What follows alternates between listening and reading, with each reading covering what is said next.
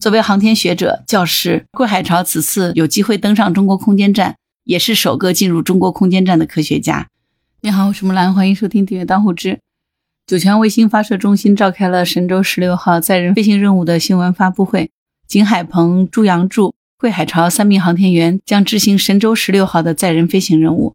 这次的神舟十六乘组呢，首次包含了航天驾驶员、航天飞行工程师、载荷专家。三个航天员的类型，航天驾驶员景海鹏和航天飞行工程师朱杨柱呢，是来自航天员大队，主要负责直接操纵、管理航天器以及开展相关的技术实验。而载荷专家桂海潮呢，是北京航空航天大学的一名教授，主要负责空间科学实验载荷的在轨操作。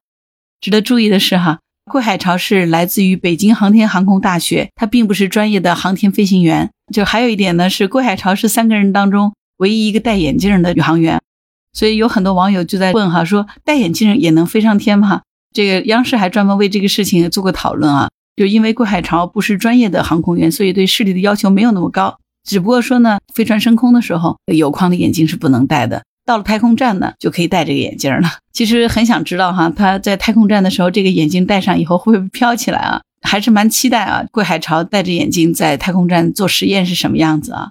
根据北京航空航天大学的官微介绍呢，惠海潮在二零零五年的九月至二零一四年的七月，本硕博就读于北京航空航天大学宇航学院飞行器设计专业，获得了工学博士的学位。二零一四年七月到二零一七年八月呢，在海外从事博士后的研究。二零一七年九月，入选了北航卓越百人青年人才引进计划，进入北航宇航学院从事教学科研工作。当年他考入北航的时候呢。是北航在云南省录取的理科最高分。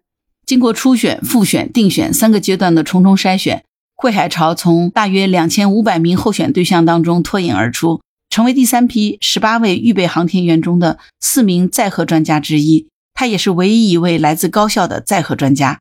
被选拔中以后呢，在两年多的时间里，桂海潮经受了八大类两百多个科目的严格训练和考核，最终为上天做好了万全的准备。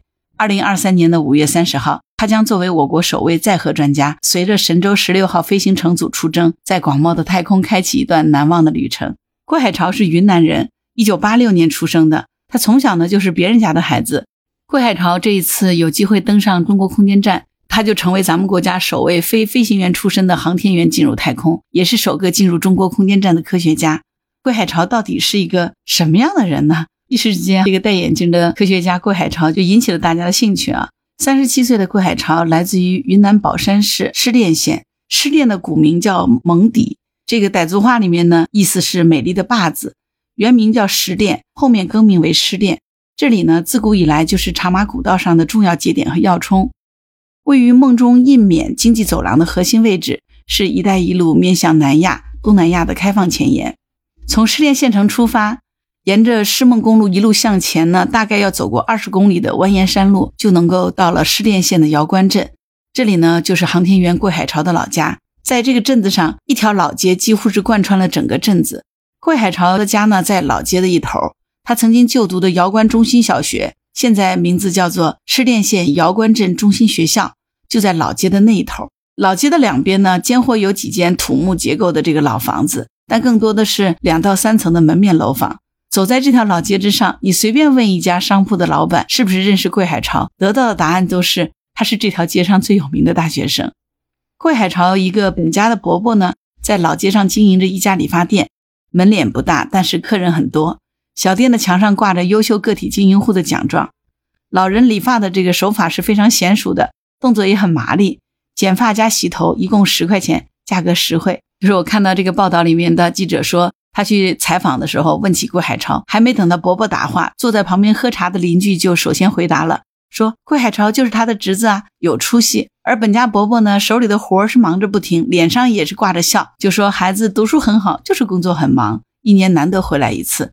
现在呢，他们家的门面房也都已经租出去了。而这个抢话的邻居呢，他是桂海潮父亲的同学，是看着桂海潮长大的。他说呢，在上学的时候，桂海潮就一直是拔尖生。桂海潮的家呢，是一栋上下三层的小楼。王梦春就租了他们一层的两间门店房，经营了一家农牧公司。他说呢，老两口都没有在家，说是去北京给儿子看孩子去了，已经走了好几个月了。桂海潮有兄弟两个，他是家里的老大，而弟弟呢在德宏上班，两个兄弟一南一北。在瑶关镇经营一家售卖电动车的店铺的乙成成呢，他的店在当地算是规模比较大的一家。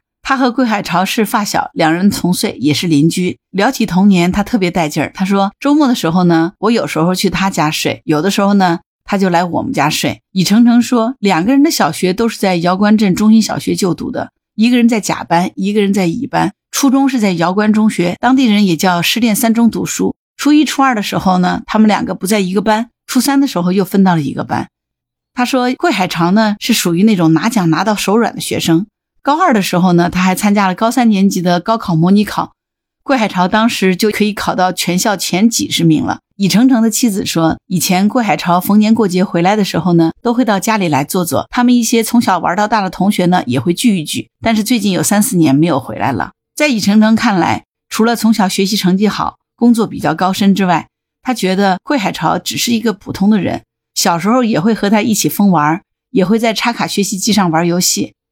一开始呢，他们的学习差不多。上初中以后呢，桂海潮就开始努力，周末玩的少了。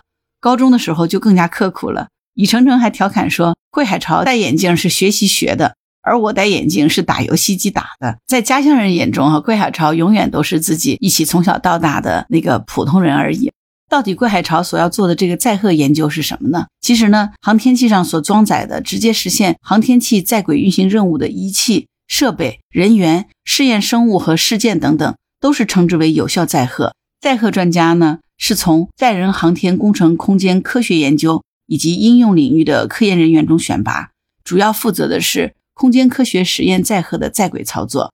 顾海潮这次能够脱颖而出的秘诀，就是他过硬的身体素质。顾海潮热爱体育运动，长跑、骑自行车、游泳，平时都是他非常喜欢的运动。他也一直保持着锻炼身体的习惯，很有毅力。身体的素质特别好，博士生们都说桂老师经常督促大家加强锻炼，增强体质，同时呢也可以磨练意志品质。好几次呢，他们去找桂老师的时候，他都是在体育场跑步。但是呢，航天员的体能训练对于桂海潮来说呢，也并不轻松。他的同事王悦说，有一次训练间隙的时候，两个人见面，桂海潮说体能训练很苦，强度也很大，对他来说很有挑战，但是他都咬牙坚持下来了。而提起桂海潮呢？作为他的同事，大家另外一个普遍的印象就是开朗乐观。他的脸上总是挂着笑。一方面呢，他的真诚和开朗极富感染力，能够很快的和大家打成一片，成为朋友，也非常愿意为他人服务，富有集体精神，任劳任怨，也不怕麻烦。组织实验室的研究生的体育活动也是井井有条，点子特别多，办事效率特别高。另一方面呢，他乐观又豁达，很少被负面情绪侵扰。即使是受到了挫折，也能很快的振作，又满怀激情的投入到工作当中。他在科研工作当中呢，很少瞻前顾后，干劲儿特别足，心理素质也特别好，基本上没怎么见他发过愁。同时呢，他也喜欢书法，博士论文的这个答辩公告就是他自己亲手用毛笔写的，别具一格。对待生活呢，也特别认真。作为他的同学和室友，王悦说，每天睡前都会看到他坐下来安安静静的写日记，总结一天的收获。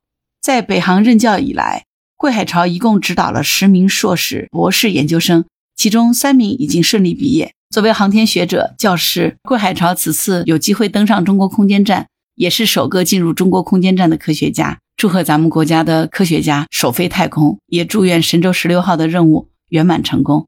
好啦，关于本期话题。你有什么想法？欢迎在评论区留言。如果你喜欢木兰的节目，欢迎订阅、点赞、转发、当护知。当然，如果你喜欢木兰，也可以加入木兰之家听友会，请到人人都能发布朋友圈的绿色平台，输入木兰的全拼下划线七八九就可以找到我了。好了，今天就到这儿，我是木兰，拜拜。